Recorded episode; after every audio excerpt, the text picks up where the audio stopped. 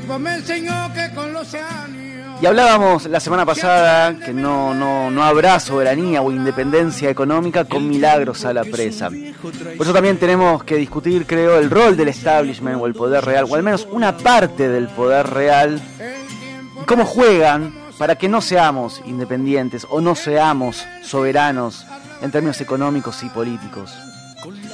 Y estoy hablando del acto del 9 de julio que realizaron los falsos autoconvocados en San Nicolás. Ese discurso de los falsos autoconvocados del sector rural fue la protagonista del acto realizado en la ciudad bonaerense. Y las redes sociales resultaron claves para ocultar identidades, y de eso vamos a hablar, de velar esas identidades. Y con ese ocultamiento de identidades, ocultar los intereses de quienes siempre aparecen tras bambalinas en este caso el poder real de las grandes cerealeras exportadoras.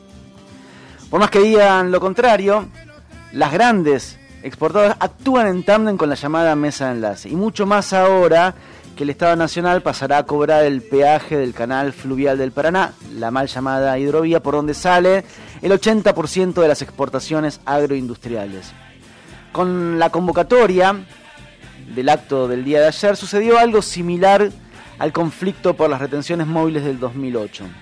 Las caras visibles de los ruralistas que salieron a las rutas en aquel momento sirvieron por entonces de pantallas para esas mismas grandes empresas que antes de la aplicación de las retenciones móviles de la resolución 125 ya habían vendido parte de su cosecha para evitarse la suba de los derechos de exportación y de esa manera eludir al fisco. Entonces el anonimato, la idea de los autoconvocados, les sirvió para pintarse la cara. Ayer los ruralistas se pintaron la cara y salieron a instalar un discurso de guerra y el discurso de la antipolítica. Y en ese devenir decidieron subir al escenario a el ex militar Marcelo Yambía Pravaz, destituido en 2005 por haber sido condenado a nueve años de prisión por un homicidio, pero también señalado como uno de los torturadores de Colimbas en las Islas Malvinas, repudiado por eh, el Centro de Excombatientes de La Plata, por ejemplo, en un, en un acto que había realizado el intendente Garro, lo subió también a Yambías y eso le valió al intendente el repudio. Ayer los ruralistas lo subieron a Yambías a el acto. ¿Qué dijo Yambías? Hoy escuché hablar a las fuerzas vivas, a la industria, al comercio. Escuchamos hablar de la educación. Todos le pedimos a los corruptos inútiles que nos devuelvan la patria, gritó Jambías, aplaudido por los ruralistas. Y siempre se les ve los hilos.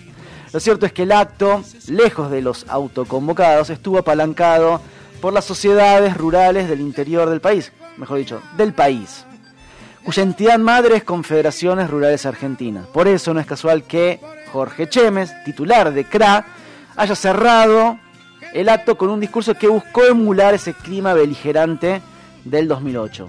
Y otra vez, los que no aparecen son los grandes actores del comercio exterior. El grupo de cerealeras exportadoras con la capacidad de fuego suficiente para decidir por capricho cuándo liquidar divisas o cuándo no.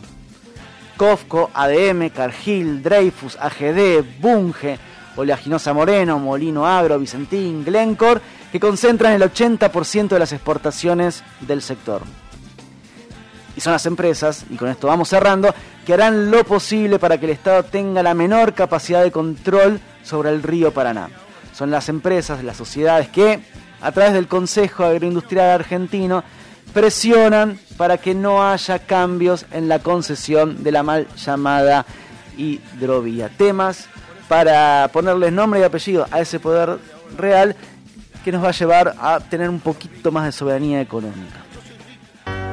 El tiempo pasa, nos vamos poniendo tecnos. El amor no lo reflejo como ayer. Luca Prodan, años. Allá vamos cada abrazo se me impone siempre un pedazo de razón.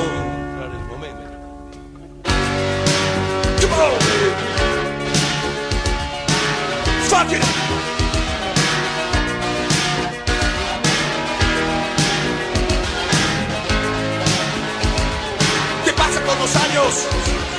¿Qué pasa con los años? Pasan